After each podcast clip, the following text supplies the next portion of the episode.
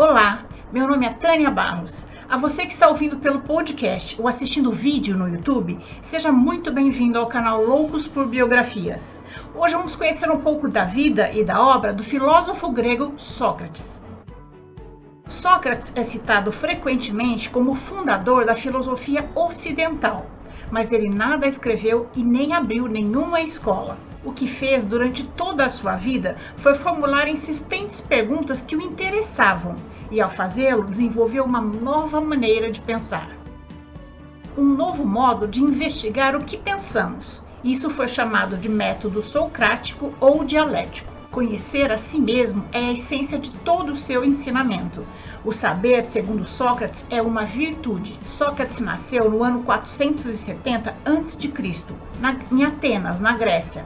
Era filho de um escultor e de uma parteira, mas da sua infância nada se sabe. Quando jovem, acredita-se que Sócrates tenha estudado a filosofia natural, examinando as várias explicações sobre a natureza e o universo.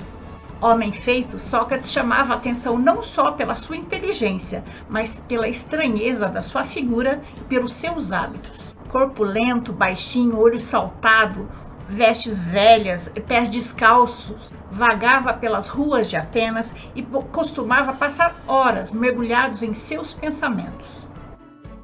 Depois de destacar-se na Guerra do Peloponese, voltou para Atenas e por um tempo envolveu-se na política. Chegou a ocupar cargos públicos, recebeu um convite para ingressar no Senado dos 500, mas as suas ideias não foram bem aceitas pela aristocracia grega. Quando seu pai faleceu, herdou dinheiro suficiente para, para viver com sua esposa Xantipa e seus filhos sem precisar trabalhar.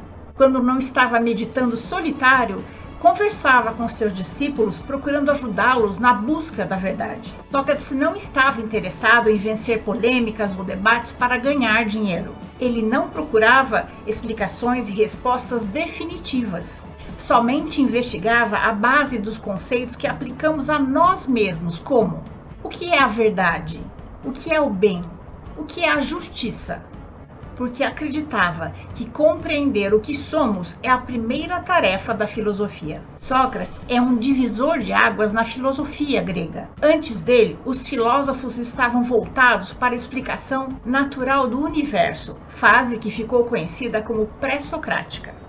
Com o aparecimento de Sócrates no final do século V a.C., iniciou-se a segunda fase da filosofia grega, conhecida como socrática ou antropológica onde a maior preocupação estava relacionada com o indivíduo e a organização da humanidade. A principal preocupação de Sócrates foi sobre a vida. Seu implacável questionamento lhe rendeu muitos inimigos, mas ele permaneceu comprometido com suas ideias até o fim.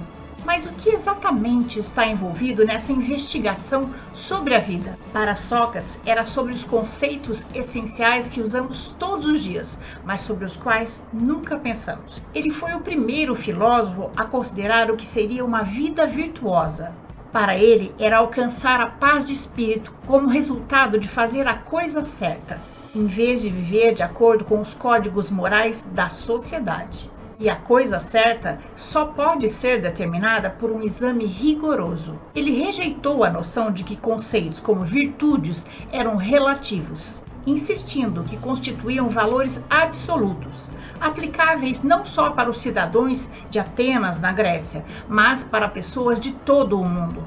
Sócrates acreditava que a virtude era o mais valioso dos bens e que ninguém realmente desejava fazer o mal. Qualquer pessoa que fizesse algo ruim estaria indo contra sua consciência e, portanto, sentir-se-ia desconfortável. E como lutamos pela paz de espírito, não seria algo que faríamos de boa vontade. O mal, segundo ele, era perpetuado pela falta de sabedoria e de conhecimento.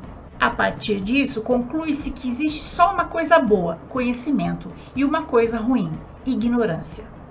O conhecimento, a única coisa boa, é indissociável da moralidade, por isso devemos examinar sempre as nossas vidas. Para Sócrates, o conhecimento também pode desempenhar um papel na vida após a morte. No livro Apologia de Sócrates, Platão introduz a sua famosa citação sobre uma vida irrefletida. Digo-lhes que não deixem passar um só dia sobre a bondade e de todos os outros assuntos sobre os quais vocês me ouvem falar. E investigar a mim e aos outros homens é a melhor coisa que um homem pode fazer. Esse cultivo do conhecimento, ao invés do status, seria o objetivo supremo da vida. Não como uma questão de curiosidade ou divertimento, mas sendo a razão pela qual existimos. Além disso, Sócrates dizia que o conhecimento se adquire com o autoconhecimento, porque se define a pessoa que se é nesse mundo e se cultiva o cuidado com a alma imortal. No livro Fédon, Sócrates diz que uma vida irrefletida leva a alma a ficar aturdida como se ela estivesse bêbada, enquanto uma alma sábia alcança a estabilidade e seu vagar chega a um fim. Segundo a lenda, um amigo de Sócrates perguntou a pitonisa do oráculo de Delfos quem era o homem mais sábio do mundo. A resposta do oráculo foi que ninguém era mais sábio do que Sócrates. Ao saber disso, o próprio Sócrates ficou pasmo e tentou recorrer às pessoas mais sábias de Atenas para refutar o oráculo ele descobriu que essas pessoas apenas achavam que tinham conhecimentos, mas ao ser questionados por Sócrates, seu conhecimento se mostrou limitado ou falso.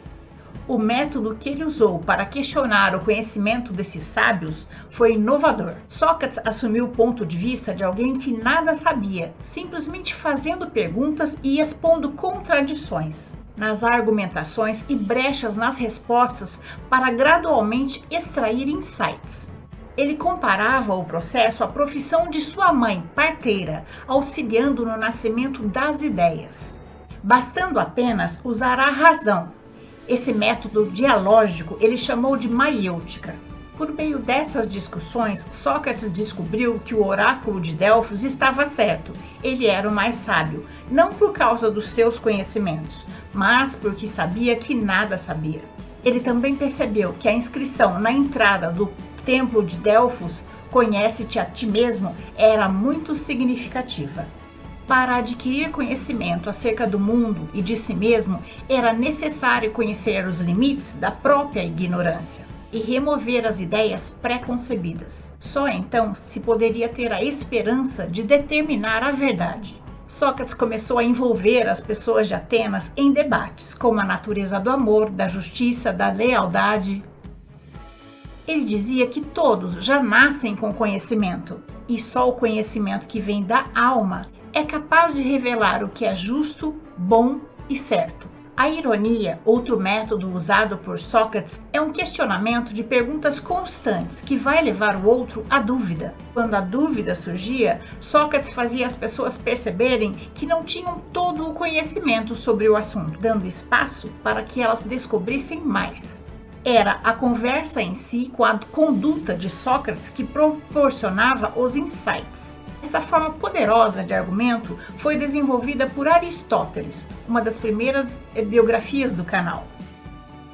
E mais tarde por Francis Bacon, que a utilizava como ponto de partida para o seu método científico. Sócrates não era a favor da democracia como ela era praticada em Atenas. Em seus debates, teceu severas críticas às crenças religiosas e à cultura grega, adquirindo inimigos poderosos. Os políticos de Atenas não gostavam do método de Sócrates de pará-los na rua para dirigir-lhes perguntas embaraçosas. Então se reuniram e resolveram se livrar de Sócrates. Certo dia, quando chegava ao mercado para o seu cotidiano debate filosófico, encontrou o seguinte aviso, colocado na tribuna pública: Sócrates é criminoso, é ateu e corruptor da mocidade. A pena de seu crime é a morte. Foi acusado de três crimes: corromper a mocidade com suas ideias, ser contra a democracia de Atenas e não acreditar nos deuses da Grécia. Sócrates foi preso e julgado por um júri de políticos e condenado. Quando lhe perguntaram qual deveria ser a sua punição, ele sorriu sarcasticamente e disse: Pelo que fiz por vós e pela vossa cidade, mereço ser sustentado até o fim da minha vida. Embora tenham lhe oferecido a alternativa de viver o resto de sua vida em exílio, ele preferiu o veredicto de culpado e foi obrigado a acabar a vida como um criminoso. Durante 30 dias viveu numa cela funerária e depois recebeu uma dose fatal de cicuta, um veneno extraído de uma planta que paralisa gradualmente o corpo. Chegado o dia de sua morte, Sócrates se despediu de sua mulher, de seus três filhos e depois reuniu seus discípulos ao seu redor.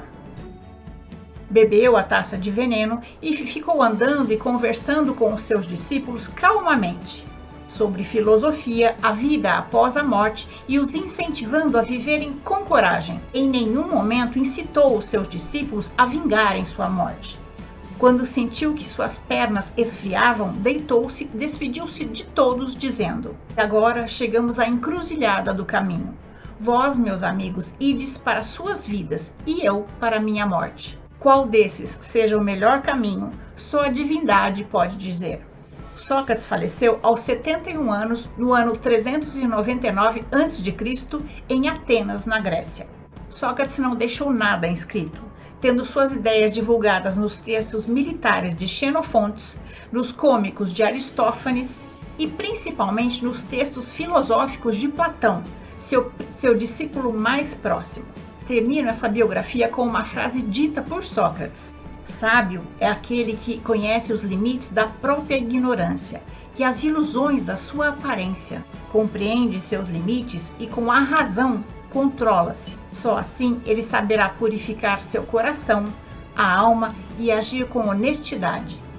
Essa é a nossa história de hoje. Eu espero ter contribuído para que seu dia tenha momentos muito agradáveis. Se você gostou, deixe seu joinha, conheça as outras histórias que existem no canal e se inscreva para conhecer as próximas histórias.